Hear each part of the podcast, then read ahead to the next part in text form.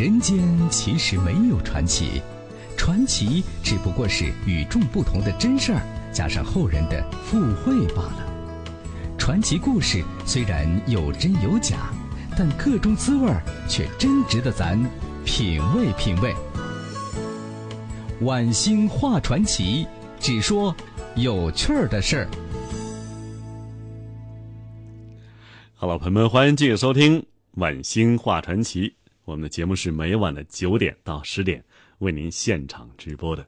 如果朋友们想要听到什么类型的传奇故事，可以通过我们的官方微信来进行参与。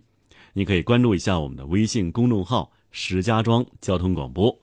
关注完了之后呢，可以点击左下角的直播帖，可以参与节目的互动了。而且每天呢，我们都将从参与互动的听友中抽取两名，获得由名人药业所提供的名人苏打水一箱。今天传奇啊，我们讲的是中国民间传说中的四大女妖精。我们讲过了这个大名鼎鼎的狐狸精，下面该说什么了？叫蛇精。一起来听。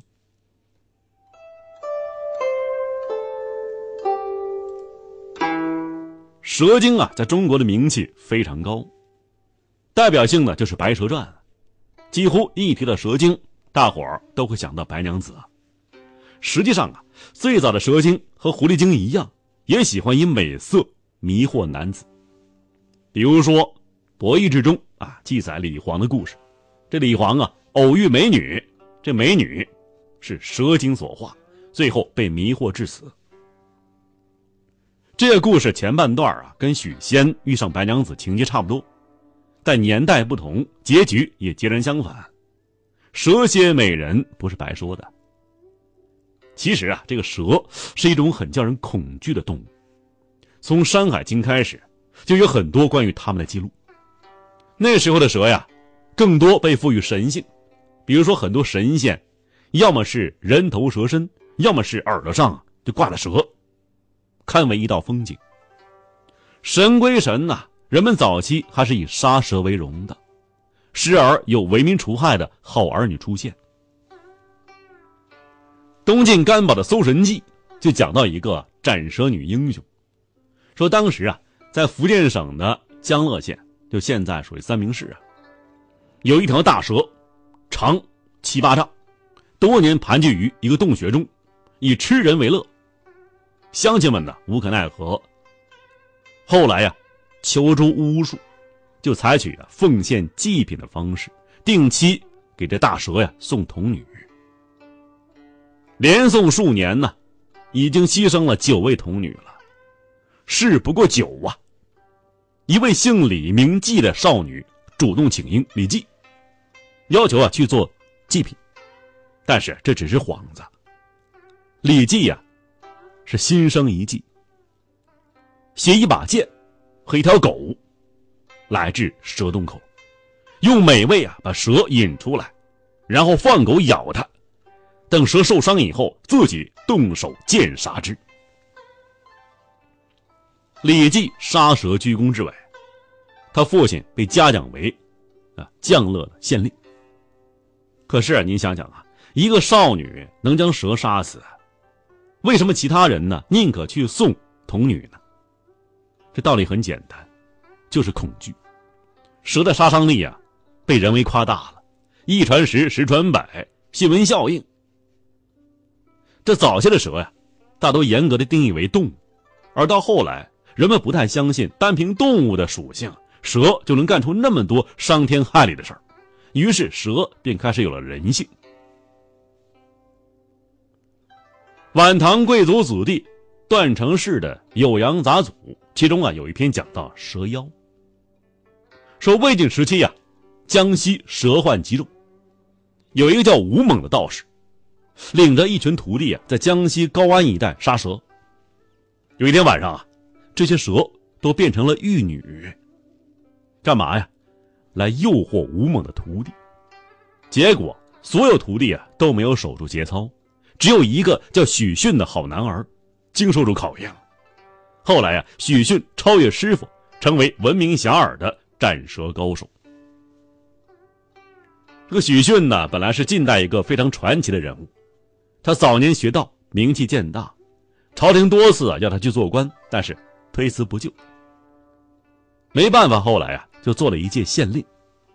不久呢，他料到西晋王朝必有内乱，便挂官辞官了。许逊呢，为了家乡除蛇，至今仍有很多当地的饶有兴趣的民间故事。他本人呢，到北宋时期被国家封为神功妙计真君，成为道家一位善于杀蛇的大神仙。但是啊，他那些师兄弟们就难免乐在其中了。不仅他的师兄弟们，还有很多同胞，也未能有效的抵御蛇精的糖衣炮弹。唐代传奇呀，也记录下男人的与蛇共舞的壮举，其中有两个受害者都是富家子弟，而勾引他的蛇精呢，一个变成少女，一个变成少妇，各有风姿，取男人性命皆手到擒来。唐传奇的蛇精故事啊，基本上就是白素贞与许仙恩爱缠绵这出大戏的前奏。可那会儿人们呢，终究是怕蛇的，即便蛇精再美，人们的理想呢，理智还是不太愿意给予他们太多善意。直到了冯梦龙就明朝的时候啊，警世通言，白娘子永镇雷峰塔，白娘子的形象啊，依旧是不太完美的。他的蛇的毒性顽固如初，和许仙两个人呢，虽然是生活在一起，却是相互怀疑。最后许仙获胜，求法海把白素贞镇在雷峰塔下。而到清代呢，似乎人们对蛇的毒性啊看淡了，就开始接受蛇精的魅力。白素贞呢，才被小说家写的跟我们现在所认识的差不多了。但是啊。蛇的天然长相就容易使人害怕，就连专写妖魔鬼怪的《聊斋》都无法认定蛇的好坏啊。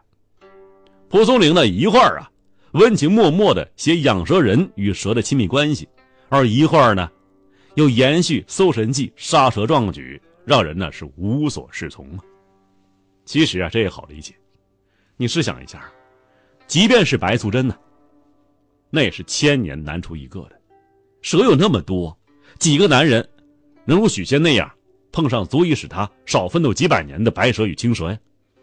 更何况啊，白素贞也是在古代人的想象力中艰难的演变了无数次，才得以到清代形成一个较为正面的形象。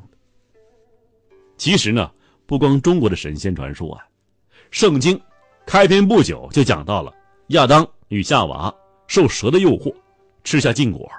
势力大增，得以看清对方身体，才相互拥有对方，人类才得以延续。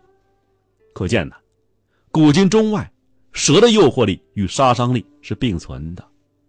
就算白素贞是河伯，我们呢，也想方设法的把她变成啊温柔可人的白娘子。